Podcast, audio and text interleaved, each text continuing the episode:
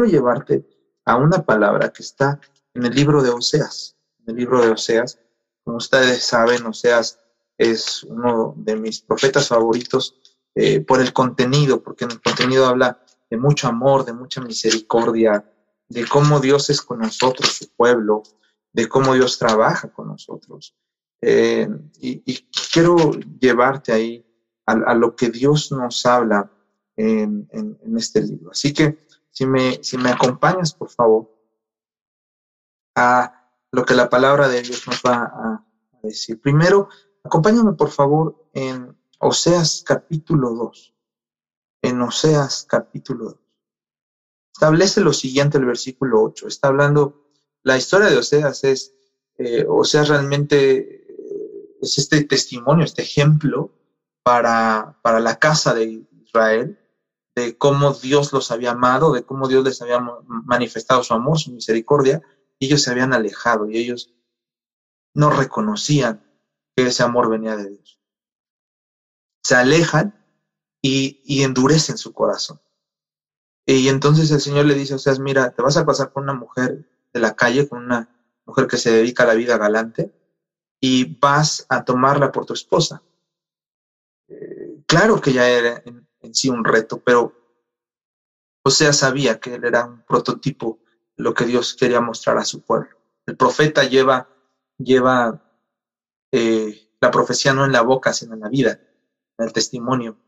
Así que, eh, o sea, va, se casa con esta mujer y, y, la toma como su esposa y la mantiene y le, le da su gasto y, le, le, brinda su techo eh, y, la tiene bien, bien atendida.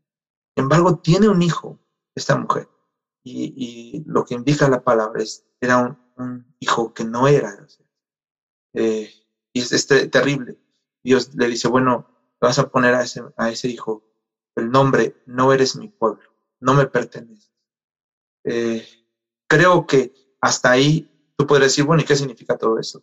Lo que significaba era que Dios de la misma manera con su pueblo nos ama y nosotros como su pueblo, aunque el Señor nos da todo, nos da techo, nos da cobijo, nos da pan, nos da sustento, nuestro corazón se endurece y nos alejamos de Dios.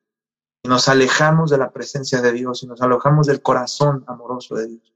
Y, volvemos nuestros ojos a aquello que es del mundo, aquello que, va contra de Dios, a, los deseos carnales, a, a, lo que nos hace vivir una vida sin santidad, y, tenemos fruto de eso. Y, ese fruto no le agrada a Dios. Ese fruto no puede ser parte del pueblo de Dios. Y ese fruto es cuando, cuando tenemos celos, cuando tenemos contiendas, cuando tenemos pleitos, cuando tenemos borracheras, cuando tenemos mentiras, cuando tenemos... Todo eso son las obras que no vienen de Dios, porque no vienen de una relación con Dios, sino vienen de una relación que estás teniendo, que estamos teniendo con, con las cosas de la carne, con el mundo. Entonces, una vez sucedido esto, eh, la, mujer de, o sea, se va, se, le va otra vez a la vida de, mujer galante. Y Dios le dice, o sea, vas a ir por ella y la vas a comprar a precio y, le, vas a traer otra vez, nuevamente. Entonces, es un vaivén de, desajustes amorosos, de desequilibrios amorosos muy fuertes, eh, pero es como Dios nos está hablando a nosotros, su pueblo, está diciendo, mira, yo te he amado, te amo con amor eterno, estoy prolongando mi misericordia, resulta que tú te estás yendo de mí, te estás yendo de mi presencia. Y falta solamente, eh, como muestra un botón, falta saber cuánta gente ah, que no está congregando en lugares físicos, ¿verdad? Por, por lo de la pandemia, porque en muchos estados de la República y en muchos lugares del mundo la pandemia ha cerrado los templos. Entonces falta, falta nada más como muestra un botón saber cuánta gente, eh, aunque no va al templo, está teniendo su vida devocional, está teniendo sus momentos con Dios, está teniendo sus momentos la lectura de la Biblia, está reuniendo la familia para tener sus devocionales, solamente como muestra un voto. Y, porque podríamos decir, no, yo, yo no estoy, eh, yo no entro en esa estadística. Bueno, vamos a analizarlo, vamos a analizarlo de esta manera. Y entonces llegamos a este versículo 8 y dice, y ella no reconoció que yo le daba el trigo el aceite y el vino. Primero tres cosas que Dios nos da. El trigo, ¿qué se hacía con el trigo? Se hacía pan, se hacía algo comestible que sustentaba el cuerpo, como para el mexicano el maíz, que es su base de, del alimento, ¿no? La tortilla, etcétera. Bueno, para, para las personas judías que vivían en este tiempo en el pueblo de Israel, el trigo era la base de su alimentación. Y dice, y ella no reconoció que yo le daba su alimento. Y vamos primero a lo físico, después a lo espiritual. ¿Quién te da el alimento? ¿Quién pone el alimento en tu mesa? Mi trabajo, mi esfuerzo, eh, eh, eh, mi negocio, mi, inteligencia, mi capacidad, mi fuerza. Tal vez tú pongas ahí una lista de un montón de cosas. De todo esto me lo doy yo mismo. No es cierto.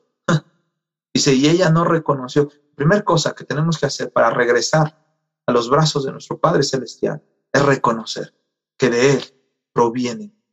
Todo lo que tenemos como sustento, porque Él es el sustentador, Él es nuestro proveedor, Él es el que viene y pone un plato de frijoles en nuestra mesa, Él es el que pone un kilo de tortillas en nuestra mesa, Él es el que pone este kilo de carne en, el guisado delicioso que, comimos, Él es el que está poniendo. A veces decimos, no, no es Dios y nos olvidamos de quién es nuestro sustentador. Y este es un llamado para nosotros los creyentes. Que reconozcamos, ¿sabes? Esta palabra es tan importante, reconocer. Es volver a conocer. Dios nos está llamando a una intimidad. Dios nos está llamando a tener relación con Él. ¿Sabes? El problema no es el contenido del Evangelio. El problema es aquel que lo predica, aquel que lo habla, aquel que lo comunica, su manera, su manera fatal inútil e inepta de vivir. Y ese es el problema, finalmente. Porque nosotros los creyentes podemos decir que Jesucristo es hermoso y Él lo es, que Jesucristo es poderoso y lo es, que el Evangelio es poderoso para salvar al más pecador, para perdonarle y lo es. Pero cuando los pecadores nos ven vivir, a los creyentes, entonces ahí es donde todo se desajusta. ¿Qué te estoy diciendo? Reconocer es volver a tener una intimidad con Dios, es volver a integrarnos, es volver a comunicarnos con Dios de tal manera y con tal profundidad que tengamos fruto, que ese fruto sea verdadero, abundante, que ese fruto pueda eh, no solamente ser visto por otros, sino ser probado por otros. Y no reconoció que yo le daba su trigo. Está diciendo, hay muchos creyentes que se van de su relación con Dios y piensan son los ídolos de este mundo, que, que, es eh, eh, el jefe en su trabajo, que es un montón de cosas que son los que le están abriendo la puerta. No, reconoce que es Dios, que sin Dios nada. Y no reconoció que yo le daba su trigo, dice, y el vino. Ahora, eh, ¿qué, parte eh, nos está hablando acerca del vino? Bueno, eh, utilizaban el vino no solamente para tomarlo y para alegrarse, sino utilizaban el vino también para cosas medicinales y utilizaban el vino también como un elemento eh, simbolismo de la abundancia. Entonces lo que está diciendo es, eh, eh, mi pueblo no reconoció que yo le daba la alegría, que yo le daba el gozo, que yo le daba la restauración, que yo le daba el medicamento para que sanara, que yo le daba la abundancia. Eso venía de mí, dice el Señor. Sino que este pueblo desvió sus ojos y está reconociendo que su, su medicina, y es cierto, a veces nos pasa, ve con este doctor, es buenísimo, es buenísimo y vamos y, nada sucede. Entonces, eh, eh, creo que son, son, son, tiempos donde necesitamos ah, conectar con, eh, en el reconocimiento, en el volvernos a conectar con Dios, necesitamos reconocer, necesitamos aceptar, necesitamos vincular que todo lo que tenemos, sea la salud, la, la, gracia de la vida, la abundancia, sea también la alegría que, podemos tener por momentos específicos, porque fue nuestro cumpleaños, o porque nos vino a visitar nuestra familia, o porque eh, todavía nadie en la familia eh, se ha enfermado de gravedad. No sé, hay momentos de alegría, de gozo. Reconoce que vienen de parte del Señor. Reconoce quién te los da. No establezcas a los hombres. ¿Qué puedes recibir de los hombres? Escucha. ¿Qué puedes recibir de los hombres? Bueno, muchas veces pensamos, no, vamos a recibir buenas cosas. La Biblia establece que maldito es el hombre que confía en el hombre. Y no es porque, porque el, hombre este, siempre pague mal. No, es que aún el hombre más bueno, el hombre más perfecto, es un hombre incorrecto. ¿Por qué?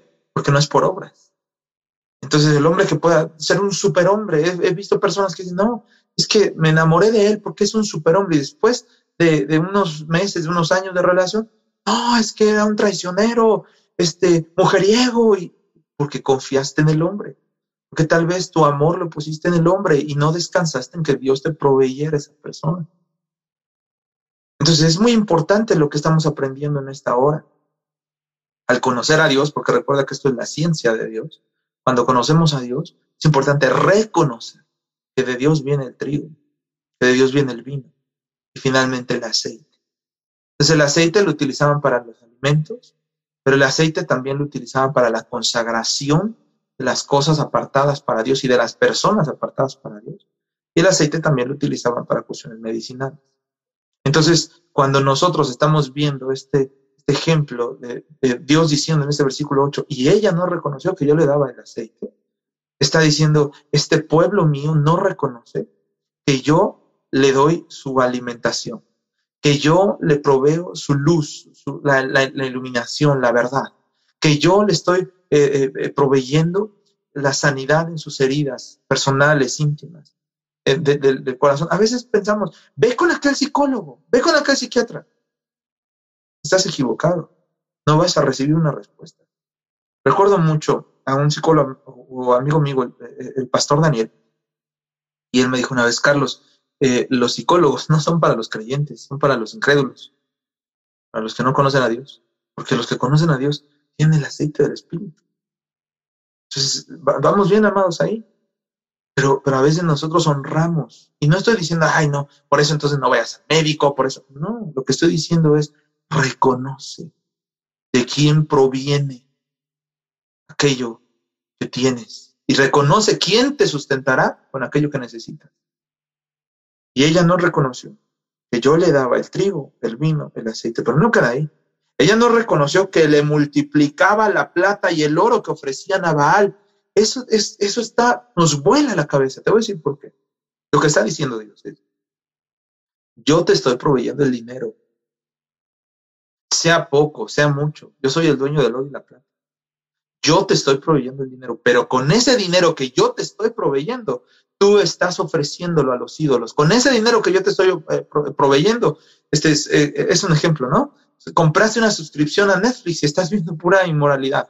Compraste unas, un, este, eh, aún, ¿no? En nuestra alimentación, con este dinero que yo te estoy proveyendo, te compras tus cocas de no sé cuántos litros y para que te dé diabetes y después dices, Señor, sáname. Sí, a ver, yo te proveí el dinero para que, para que comieras bien, lo saludable, y, y te ibas este, diario a los tacos, ¿no? Pero es que los tacos son el mejor alimento del mundo, sí, pero, pero espaciados, ¿no? Este, eh, eh, y descuidaste tu cuerpo y descuidaste tu alimentación, pero no solo está hablando de eso, está hablando de cosas más profundas. Está hablando que el dinero debe ser usado para la gloria de Dios y que muchas veces lo usamos para las cosas que deseamos, para las cosas que anhelamos y nunca le preguntamos a Dios si eso era lo que Él quería que hiciéramos con ese dinero, que ese recurso, para qué iba a ser utilizado. A veces nos aferramos a cosas materiales, a veces nos aferramos a, decisiones o a deseos y decimos, no, este dinero me va a servir para esto y punto, y quiero comprarlo. Y, y es como aquel adolescente que a fuerza quiere comprarse una motocicleta y se la compra y en esa misma se mata. Entonces lo que está diciendo es, Dios es tu proveedor y Él es el dueño del oro y la plata y Él te lo da. Fíjate, lo que está diciendo es reconocer primero que Dios me da el dinero que de su mano proviene todo. Él me bendice abundantemente de una manera preciosa y de una manera hermosa, Él me bendice. Pero a la misma vez, yo no puedo con ese dinero pecar. Con ese dinero utilizarlo para cosas que van en contra de la ley de Dios, que van en contra de los mandamientos de Dios. En todos los usos del dinero, debo preguntar si este uso está glorificando a Dios. A lo mejor tengo el dinero para comprarme cierta marca de carro, pero a, lo mejor con una marca más barata puedo hacer lo mismo que con esa, pero solo lo hice porque era mi vanagloria, porque era mi ego. ¿Estamos comprendiendo esto, mis amados?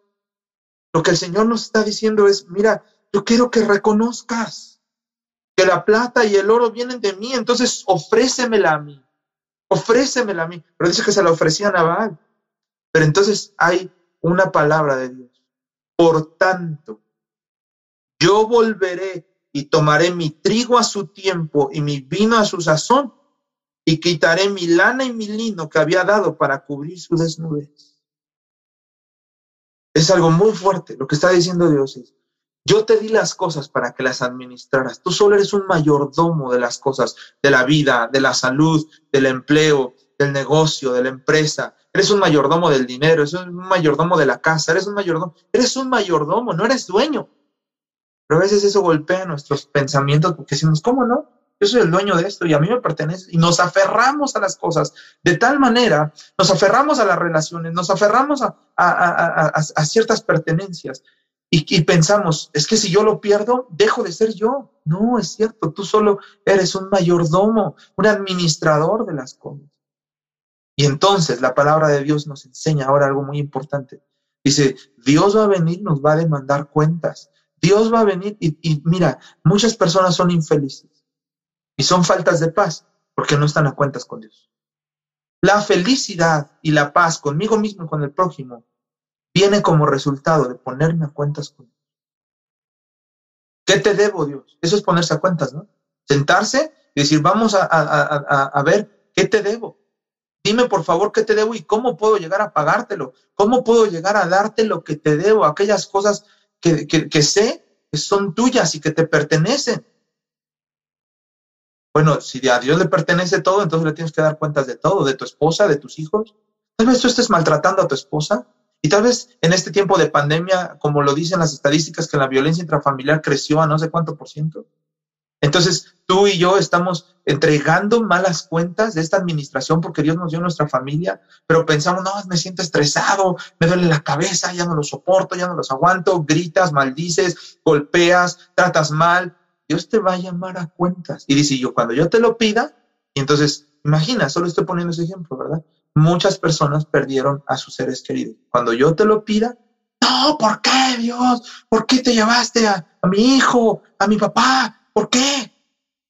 Porque cuando yo te lo pida, solo te estoy llamando a cuentas. ¿Qué hiciste con ellos?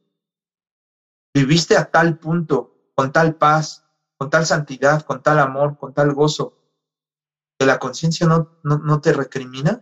Decir, estoy bien con Dios, estoy en paz. Que el hombre naufragó el, el barco, pierde a toda su familia y en una lancha de regreso comienza a cantar aquella canción. Estoy bien, estoy bien tengo paz, estoy bien con mi Dios. Inclusive él establece en ese himno, ya venga la prueba, me tiente Satán. No mengo a mi fe ni mi amor, porque Cristo comprende mis luchas, mi afán. Estoy bien con mi Dios. ¿Cómo estás con Dios? Tal vez estás enojado, tal vez estás molesto porque Dios te quitó algo, tu empleo, algo Dios te, lo llamó a cuentas, te dijo, a ver. Dice, yo vendré y voy a recoger mi vino voy a recoger mi trigo, voy a recoger mi lana. Estás leyendo ahí, versículo número 9. Eh, eh, eh, voy a recoger mi lino y cuando lo recoja, ¿qué va a pasar? Y nos habla de ciertos elementos en la ropa, lana y lino, para, para protegerse, para cubrirse. Dice, cuando yo lo recojo y me recuerda entonces a la vida de Adán. Adán tomó, al, después de pecar junto con Eva, tomó eh, hojas y las cosió. Y con eso quería proteger su desnudez. Y Dios viene y le dice, Adán, ¿qué, has hecho?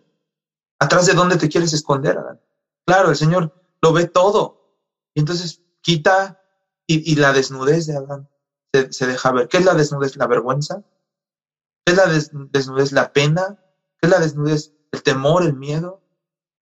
Todo esto. y hoy el mundo está viviendo así y, están enojados con Dios y están diciendo, no, es que Dios, ¿por qué? ¿Por qué es tan malo? Dios es Dios, Él puede darte la vida cuando quiere, recogértela cuando quiere. El punto es que cuando hayas vivido, la hayas administrado de tal manera que cuando Él decida recogerla, entonces tú estés en paz, estés bien con Dios.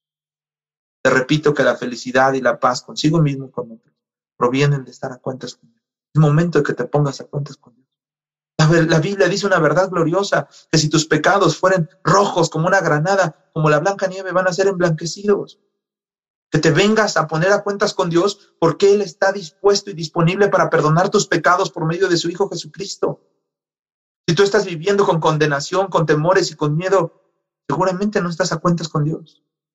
Seguramente hay cosas que todavía deudas, que administraste de una mal manera, administraste mal una relación, administraste mal tu familia, administraste mal las finanzas, administraste mal la salud en tu cuerpo, administraste mal tus pertenencias y tus bienes. Y entonces Dios va a venir y te va a pedir cuentas. Es momento de que antes que eso suceda, tú hagas cuentas con Dios, le digas, Señor, perdóname, me arrepiento en el nombre de Jesús de esta mala administración que he hecho, de una mayordomía ineficaz que he tenido.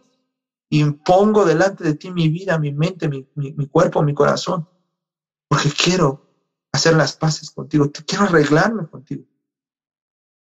Dice eh, Jesús, ¿verdad? Dice, antes que salgas a la pelea, fíjate cuántas personas, cuánta gente tienes para, para pelear. Y si tu enemigo te sobrepasa por mucho, mejor veas las paces con tu enemigo. Lo que está diciendo es que nosotros, como seres humanos, sin Cristo, ¿qué tenemos para, para poder pelear contra Dios? Nada.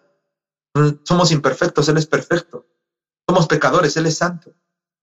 No podemos pelear con Dios a estas, a esas, a esas alturas, a esos niveles, porque Él mil veces eh, eh, a, la n potencia, al infinito. Él es nuestro creador. Él es perfecto por excelencia.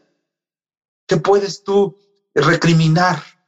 El, profeta dice, ¿le vas a decir al hacedor por qué me hiciste así? Dice el que está chaparrito, ¿por qué no me hiciste más alto? Dice el, el animal que está moteado, que tiene manchas, pues, ¿por qué me pusiste esas manchas? No, porque el barro no le reclama al alfarero simplemente administra correctamente su vasija para el uso para el que fue establecida. ¿Qué estás haciendo con tu vida? ¿Qué estás haciendo con tus pensamientos, con tu corazón? ¿Estás administrando correctamente? ¿Estás teniendo una mayordomía correcta? Escucha esto. Establece. Yo volveré y tomaré mi trigo a su tiempo y mi vino a su sazón. Quitaré mi lana y mi lino que había dado para cubrir su desnudez y ahora descubriré su locura delante de los ojos de sus amantes y nadie la librará de mi mano. Dios es un Dios celoso, Él no te comparte con nadie. Tú puedes pensar, no es cierto, llevo tantos años de hacer pecado, llevo tantos años de vivir mal y Dios ni siquiera me dice nada. No, Dios es un Dios celoso. Cuando Él venga y pida cuentas, si tú no estás bajo el dominio, la autoridad, el poder del Señor Jesucristo, Él va a venir y pedir cuentas y entonces va a demandar de ti. ¿Y qué le vas a poder entregar? Dice, yo lo voy a avergonzar. Lo que está diciendo Dios. Se va a avergonzar delante de mí por cuanto no ha caminado rectamente, por cuanto no ha caminado eh, de, una manera obediente, por cuanto no ha caminado de una manera limpia y pura. Y eso solo se logra a través del Señor Jesucristo, a través de la fe en el Señor Jesucristo, pero por tener fe en otras cosas, por tener fe en otras personas. Entonces nuestra desnudez va a ser descubierta y vamos a ser avergonzados. Mira lo que establece la palabra. Dice, haré cesar todo su gozo, sus fiestas, sus nuevas lunas y sus días de reposo y todas sus festividades. Eso me recuerda mucho al tiempo que estamos viviendo. Ya no podemos hacer fiestas, ya no podemos... Eh, ¿Qué está sucediendo? Ah, está, está pasando que Dios nos está permitiendo ver nuestra desnudez. Está pasando que Dios en medio de todos estos espacios de tiempo nos está permitiendo ver que no éramos aquellas personas que decíamos eh, eh, decir o, no tenemos lo que decíamos tener. Que nada más se dice en México, ¿no? Anda de fanfarrón. Y a, veces vemos fanfarrones espirituales que dicen, no, yo oro, como los fariseos, ¿no? Yo ayuno, yo hago esto, sí, pero no, no, no se ve poder en tu vida porque no hay testimonio. Tu misma familia anda sin ningún lado los primeros que tienen que ser convertidos y confrontados a través del Evangelio que predicas y que vives. Es tu familia, es tu casa. He dicho a algunos en esta, en esta pandemia, oye, es momento de que te dediques a lo tuyo. ¿De qué sirve que tengas mil vistas en TikTok o que tengas eh, 100 likes en Facebook? ¿De qué sirve que tengas muchos corazones en Instagram? y que tus historias las vean muchas personas. En tu casa nadie te puede dar un like, ni un corazón, ni una vista. Al contrario, eres abominable ante sus ojos. Dicen, yo no te quiero ni ver, yo no te quiero escuchar, porque lo que tú dices ser con nosotros y en esta casa no lo es.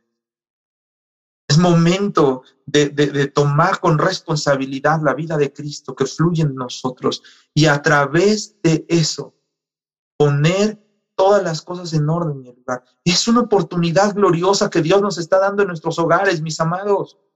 Va a venir el tiempo en donde saldremos de los hogares, saldremos refinados y purificados o saldremos a vivir otra vez una vida vacía. ¿Sabes lo que está haciendo el mundo? El mundo, fíjate eh, eh, esto, el, enemigo de nuestras almas, no le preocupa a aquellos que no viven a Cristo. Se alegra que esas personas existan porque sirven para confusión y para tropiezo.